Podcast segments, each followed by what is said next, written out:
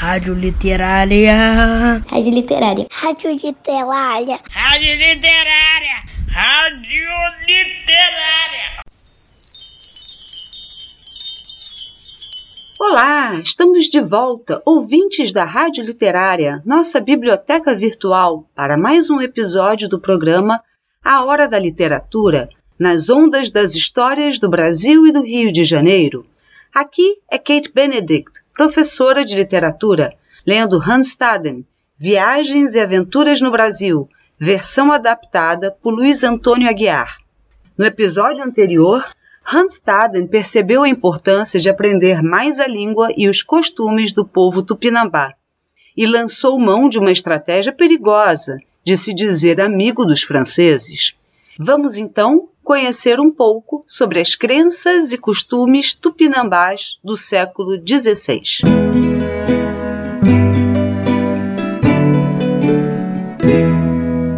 Os selvagens são belos de corpo e de feições, têm porte nobre, são cheios de orgulho, movem-se pela mata com incrível graça e agilidade.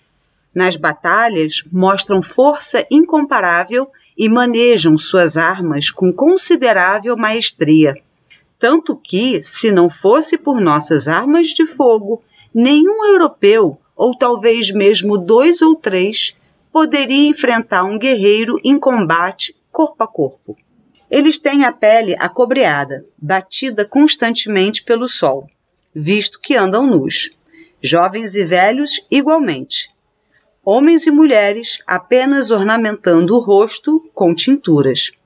Não têm nenhuma barba, mas creio que a arrancam pela raiz mal começa a crescer. Perfuram os lábios e os lóbulos das orelhas, colocando gravetos e pedras nos orifícios abertos. Assim, alargando-os progressivamente. Usam também penas para enfeitar-se.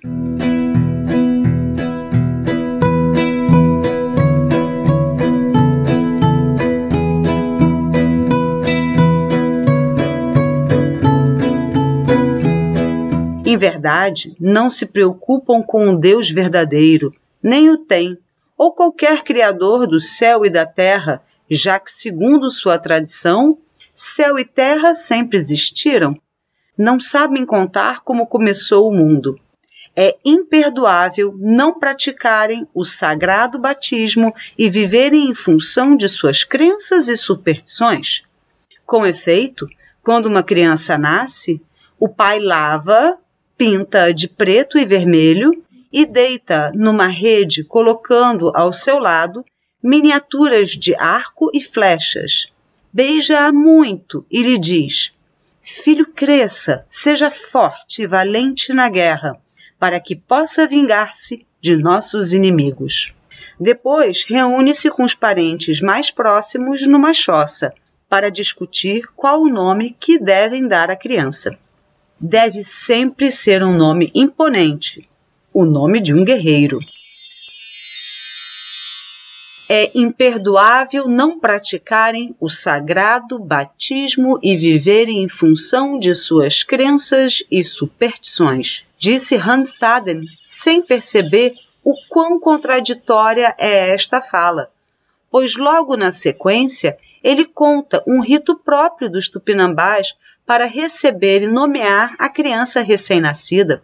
Por que as crenças de Staden são o certo, entre aspas, e as práticas ritualísticas dos indígenas são superstições. Vamos lendo, lembrando sempre que a narrativa é de um europeu que acreditava ser mais civilizado e que considerava os indígenas selvagens, também, entre aspas. Em momentos de desespero, quando meu único consolo era pôr-me a rezar em altos brados e a chorar, e curiosos, os índios me perguntavam o que estava fazendo, eu respondia: Falando com meu Deus.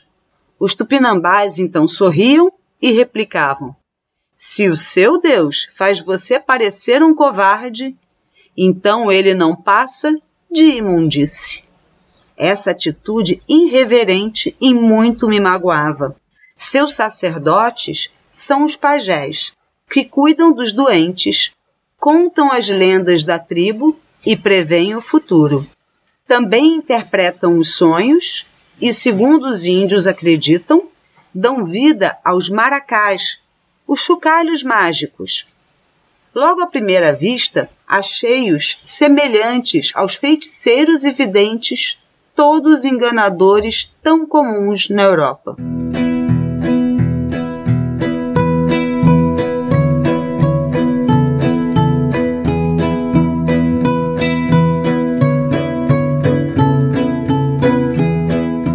As matracas ou maracás são feitas de uma fruta que se parece com a abóbora. São ocas e os índios as perfuram e atravessam com uma vareta. A ponta maior da vareta fica para baixo. Na parte de cima, penduram enfeites. Depois, enchem a matraca de pedrinhas e a usam como se fosse um chocalho em suas danças e cantorias. Cada guerreiro possui sua matraca e a guarda como uma preciosa relíquia. Acredita que ela, ou o espírito que a habita, pode prever o futuro e protegê-lo contra todos os perigos. A cerimônia de consagração dos maracás começa sempre com muita dança, música e bebida. As mulheres e as crianças não têm permissão para participar ficam recolhidas em choças isoladas e proibidas de sair sob qualquer circunstância. Os guerreiros pintam seus maracás de vermelho e os enfeitam com muitas penas. A seguir, levam-nos para uma choça designada pelos pajés, que já os esperam fumando o pitim, uma erva com diversas propriedades o pajé recebe presentes como arcos e flechas, e a seguir sopra a fumaça do pitim no maracá, encosta a boca nele e diz: Acorda e fala. Ainda no início do meu cativeiro, quando me contaram dos maracás, pensei ser alguma artimanha do diabo, já que afirmavam convictamente que os chocalhos, depois de abençoados pelos pajés, ganhavam o poder de falar. Por conta disso, nunca quis me aproximar de tais instrumentos malignos. Mas depois percebi que tudo era uma farsa dos pajés, que enganavam a todos, fazendo com os maracás o truque dos ventrílocos. Queridos ouvintes, vocês concordam com Hanstaden de que todo esse cerimonial do maracá é uma farsa? Será que os pajés faziam uso do truque dos ventrílocos ou eles de fato acreditavam no poder mágico dos maracás? E vocês acreditam que, depois de abençoados pelo pajé, o maracá ganha poder de falar? há uma outra cerimônia em que incensam intensamente uma caverna com fumaça e uma a uma fazem as mulheres entrar e ficar dando voltas no seu interior. Quando elas caem exaustas, os pajés proclamam que estão mortas e se propõem a revivê-las, prometendo que ao retornarem à vida terão sonhos com a capacidade de prever o futuro.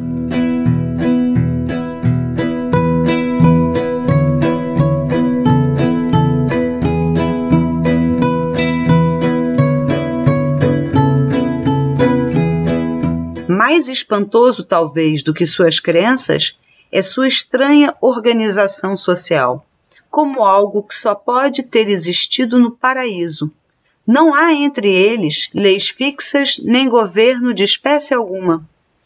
Todos os guerreiros têm a mesma autoridade e os mesmos direitos.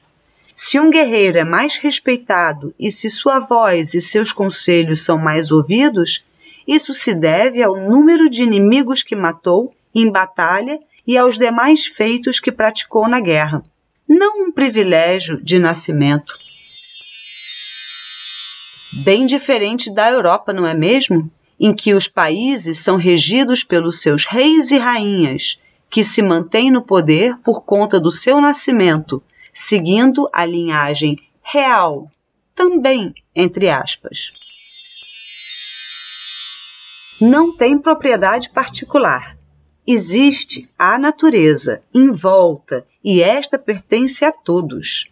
De maneira geral, repartem a comida igualmente, seja ela proveniente da caça, da pesca ou da colheita. Na verdade, tal norma é levada tão a sério que os índios, depois do covarde, devotam seu maior desprezo ao sovina.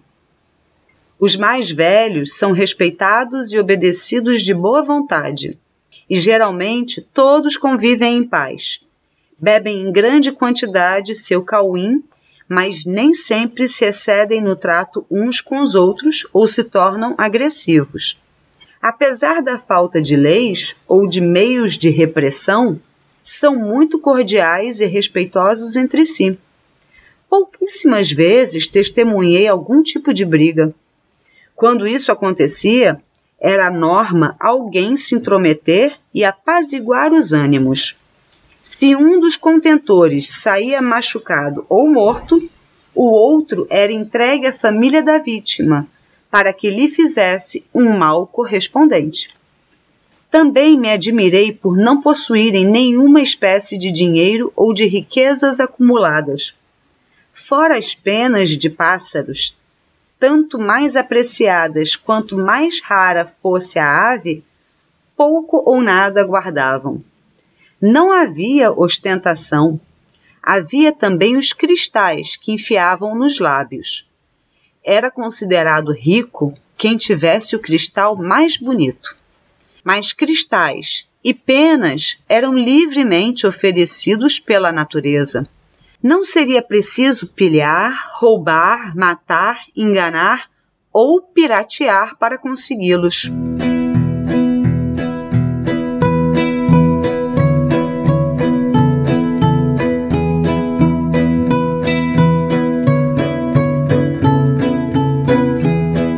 Tanto quanto odiavam seus inimigos, os índios respeitavam os princípios da hospitalidade.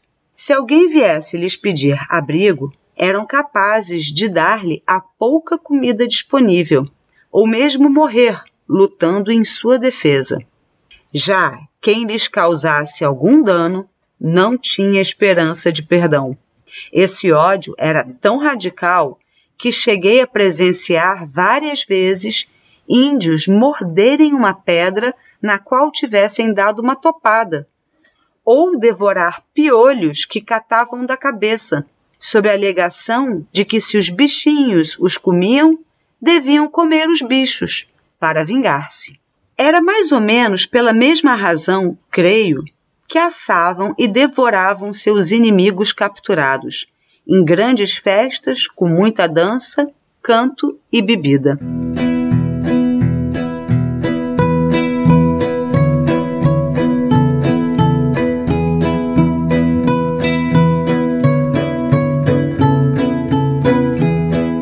Existem naquela terra muitos animais iguais aos daqui, como porcos selvagens e veados. Mas há também animais bizarros, como os que chamam de tatu e capivara. Há ainda o saruê, do tamanho de um coelho grande e de pelo cinzento. O saruê pode parir até seis filhotes por ninhada. Possui uma fenda no ventre, que na verdade é um saco de pele onde tem suas tetas e carrega os filhotes.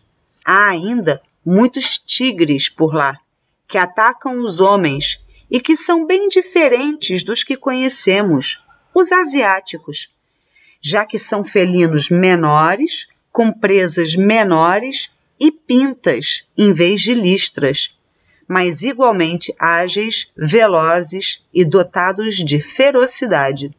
Há também um inseto parecido com a pulga, chamada tunga, que entra pelos pés das pessoas, põe seus ovos num saco redondo como uma ervilha e sai comendo por dentro a carne das pessoas. Vi também ferozes morcegos que à noite vêm morder a testa e os dedos dos pés dos que dormem. Sobre os pássaros existem em quantidade de muitos diferentes tipos e beleza incomparável. No mais, são impressionantes a força, a coragem e a agilidade dos meus captores. Portam-se na água com tanta desenvoltura como em terra. Nadam como peixes e costumam banhar-se com grande alvoroço e alegria. Uma dúzia de vezes por dia, pelo menos. Quando nós, civilizados, sabemos que o banho por imersão completa na água é prejudicial à saúde. Só posso entender que o façam por infantilidade ou ignorância. Mais um comentário de Hanstaden que olha para os tupinambás tendo sua cultura como referência. Como afirmar que banho por imersão completa na água é prejudicial à saúde? Talvez em um país de clima muito frio, essa seja uma conclusão plausível, mas em um país tropical, sabemos que o banho é fundamental, não é mesmo? Percorrem a mata como se ela fosse a sua casa. Conhecem todas as plantas e animais. Quando não usam os anzóis que conseguem em troca com os europeus, fisgam seu pescado com flechas e dificilmente perdem um disparo. Na caça, dão preferência aos tatus, capivaras e saruês, uma espécie de gambá. Geralmente apelidam os meninos com nomes de animais.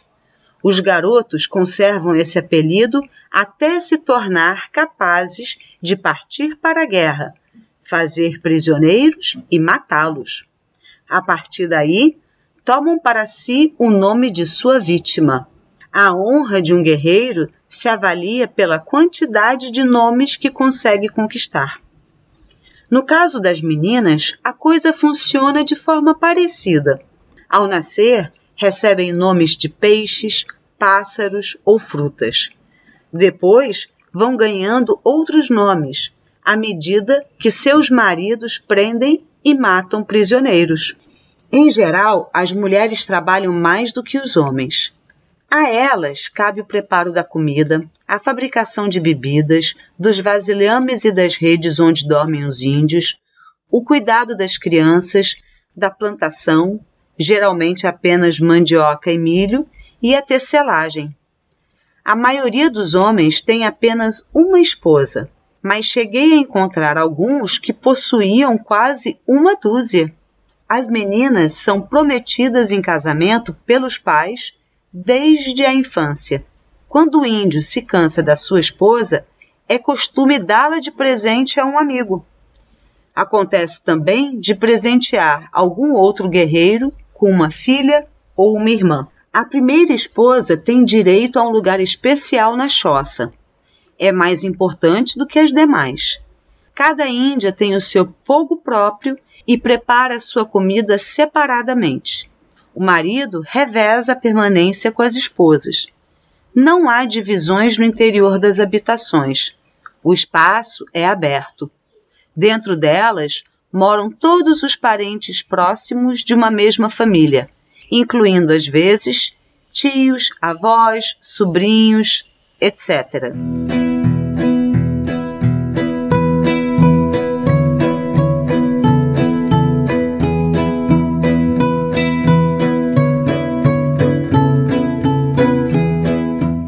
poucas aldeias possuem mais do que sete choças. No centro há um pátio para as festividades, incluindo aí a execução dos prisioneiros. Cada família dispõe de um determinado pedaço de terra que, depois de desmatado e submetido à queimada, vira plantação. Não é costume dos índios colher mais do que vão precisar a cada dia. Geralmente, a taba é instalada em regiões de fartura de água, pesca e caça.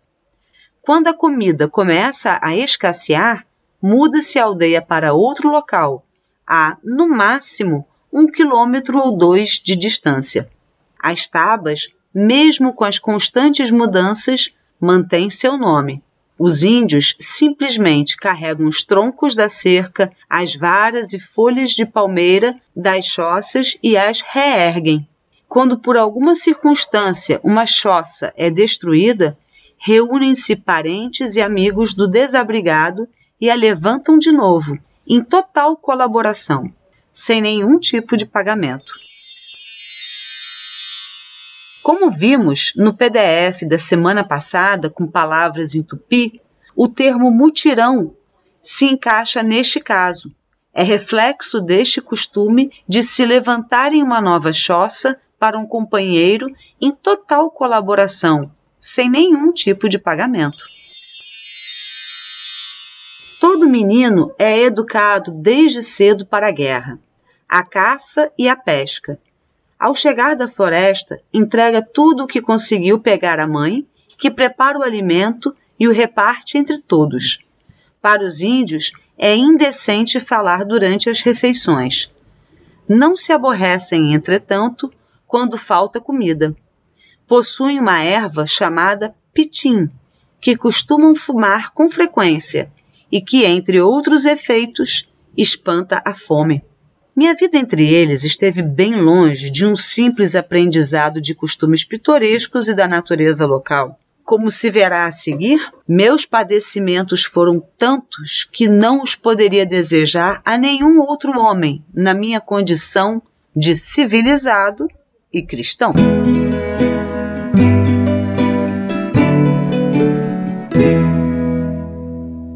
Neste capítulo, lemos tantas características interessantes da sociedade tupinambá, como disse o próprio Hanstaden, algo que só pode ter existido no paraíso, como a falta de leis, governo e propriedade particular, sendo que se organizavam com base no respeito aos mais velhos e aos guerreiros mais valentes. Não havia dinheiro ou ostentação.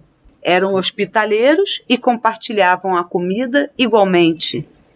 Mas, mesmo assim, para uma pessoa como Hans Staden, limitado à sua visão de mundo, como ele mesmo diz, na condição de civilizado e cristão, fez com que a vida não fosse simples e sim cheia de padecimentos. Que padecimentos seriam estes? No próximo episódio, saberemos. Até lá!